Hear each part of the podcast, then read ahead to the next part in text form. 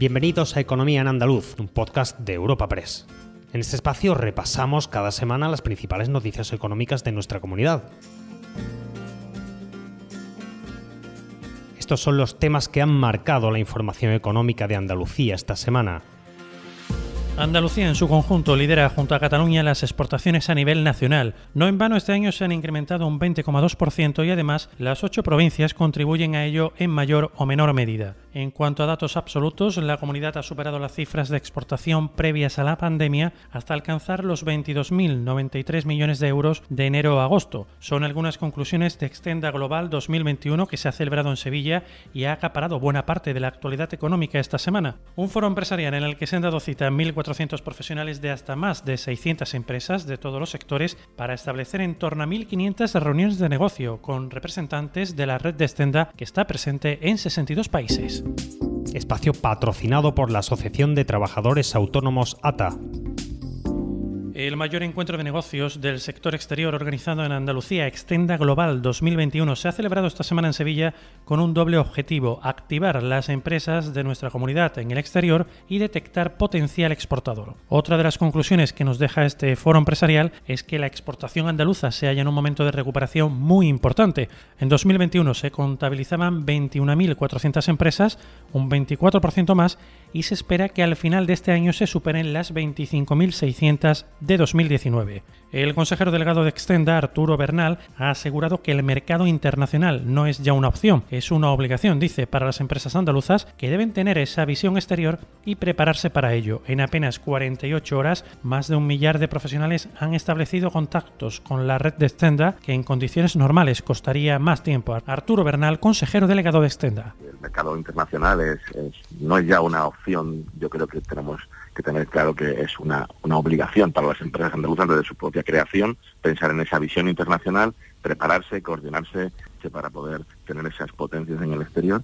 Eh, en el último año nosotros hemos sido capaces de, aportar más de 1.400 nuevas empresas a nuestra base exportadora. Es una forma eh, rápida y potente de crecer en, en, este, en este sector exterior. No abandonamos el ámbito empresarial. Abengoa ha aprobado esta semana las cuentas de 2019 y ha apoyado acciones de responsabilidad contra nueve exconsejeros. Así lo ha decidido la Junta General Ordinaria celebrada en la sede de la multinacional sevillana en Palmas Altas. Los accionistas han aprobado el ejercicio contable de 2019, no así la gestión social, y también ha salido adelante el punto en el que se pedía que la compañía se personara como perjudicada en la querella contra el Consejo de Urquijo. La Junta ha ratificado además el nombramiento de Clemente Fernández como presidente de Abengoa, quien se ha mostrado por cierto, muy ilusionado con el nuevo proyecto y ha señalado que su intención es solicitar una ampliación de capital que oferte sobre la filial Aveniuco 1, que se halla en una situación muy delicada. Necesita 249 millones para su rescate y avales por un importe de 300 millones. Mi fórmula eh, no es vendérselo esto a un americano, un chino o un indio. ¿no? Eh, mi fórmula es participar eh, nosotros directamente en el rescate de la filial con dinero nuevo es decir, eh, mediante una ampliación de capital que aprobaremos, eh, o la intención es aprobarla en este Consejo de Administración, una eh, ampliación de capital que oferte sobre nuestra propia filial. También atraviesa una situación complicada el sector del metal en la provincia de Cádiz en protesta por la falta de un convenio colectivo. La consejera de Empleo se reunía esta semana con la Federación de Empresas del Metal y representantes sindicales con el fin de negociar una posible salida al conflicto que mantiene a los trabajadores en huelga indefinida y que ha provocado altercados e incidentes en la provincia. Algunos de ellos han ocasionado incluso problemas de acceso al hospital de la línea. En este sentido, comisiones y UGT instaban a dejar expeditas las vías de comunicación de la comarca del campo de Gibraltar Antonio Montoro, responsable de FICA UGT Cádiz, ha asegurado que la plantilla se siente con fuerzas para seguir con las reivindicaciones y valora la mano tendida para llegar a un acuerdo. Al final lo digo y no me canso de repetirlo, eh, estamos pidiendo una cosa justa, una cosa digna y, fácil de asumir. No entiendo que estemos en esta situación. Pero bueno, sigo valorando el tema de la mano tendida la negociación, que es lo que nos puede dar salida a este conflicto. También en clave sindical esta semana ha tenido lugar la primera de las concentraciones de la plantilla de Unicaja, inmersa, como saben, en un proceso de negociación de ERE tras la fusión con Liberbank. Los sindicatos están en desacuerdo con las condiciones laborales y califican de despropósito el cierre de oficinas, unas 395 sucursales, circunstancia que crea, dicen, problemas a la población, sobre todo a las personas de mayor edad. La entidad ha mejorado su oferta para los empleados, pero mantiene el número de afectados en 1.513 trabajadores. El banco ha propuesto que los empleados de entre 59 y 63 años que tengan una antigüedad mínima de 15 años salgan con el 55% del salario bruto. La propuesta inicial, recordamos, era del 52%. María del Mar Gómez, de Mercado, responsable del área de empresa privada de CESIF en Andalucía. Que calcule el impacto social de la medida y valore la fidelidad de sus clientes, sobre todo en el ámbito rural. Las salidas deben de ser voluntarias y son necesarias condiciones dignas en los casos de movilidad geográfica o de baja en la empresa.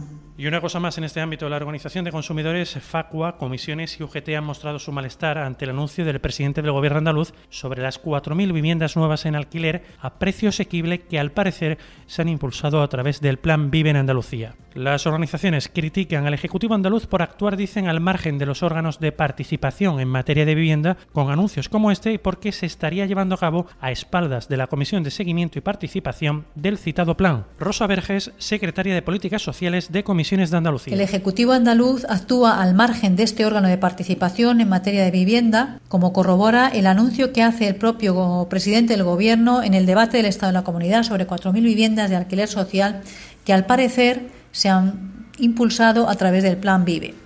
Acción que, además de ser insuficiente para la magnitud del problema de vivienda que sufre Andalucía, se hace a espaldas de la propia Comisión de Seguimiento que recoge el propio plan como órgano asesor. Cambiemos de asunto. El Consejo de Gobierno de la Junta de Andalucía ha aprobado una declaración institucional en defensa de la ejecución del corredor del Mediterráneo a su paso por nuestra comunidad, en la que insta a Moncloa a aprovechar los fondos del Plan de Recuperación, Transformación y Resiliencia para incrementar así el ritmo de esta obra, clave para mejorar la competitividad de la economía andaluza. Elías Bendodo, portavoz de la Junta.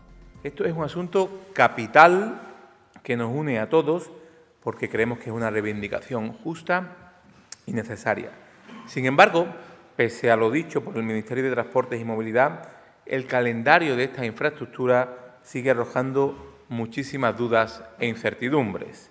Aún hay tramos sin proyecto de construcción cerrados, como es el caso del tramo Ronda Bobadilla, o la renovación de la línea férrea entre Granada y Almería. Precisamente el Gobierno ha confirmado al Ayuntamiento y la Diputación de Granada que la provincia estará conectada con el corredor mediterráneo por el litoral y que a tal fin ha adjudicado ya el estudio ferroviario de funcionalidad que afecta a la articulación con Almería. Francisco Cuenca, alcalde de la capital granadina. Nos confirma que, claro que sí, por supuesto Granada va a estar conectado con el corredor mediterráneo litoral, esa conexión con Almería y que a principio de año, en el mes de febrero aproximadamente, se conocerá el estudio de, estudio de funcionalidad de toda la articulación de Granada y la conexión entre Almería y Algeciras. Granada debe estar sin ningún tipo de duda, de duda en el corredor mediterráneo, ya que es un proyecto acordado, visado y financiado y al cierre les hablamos de otras conexiones, esta vez por vía aérea. El presidente de Iberia, Javier Sánchez Prieto, ha asegurado que la compañía está evaluando qué opciones de mejora puede tener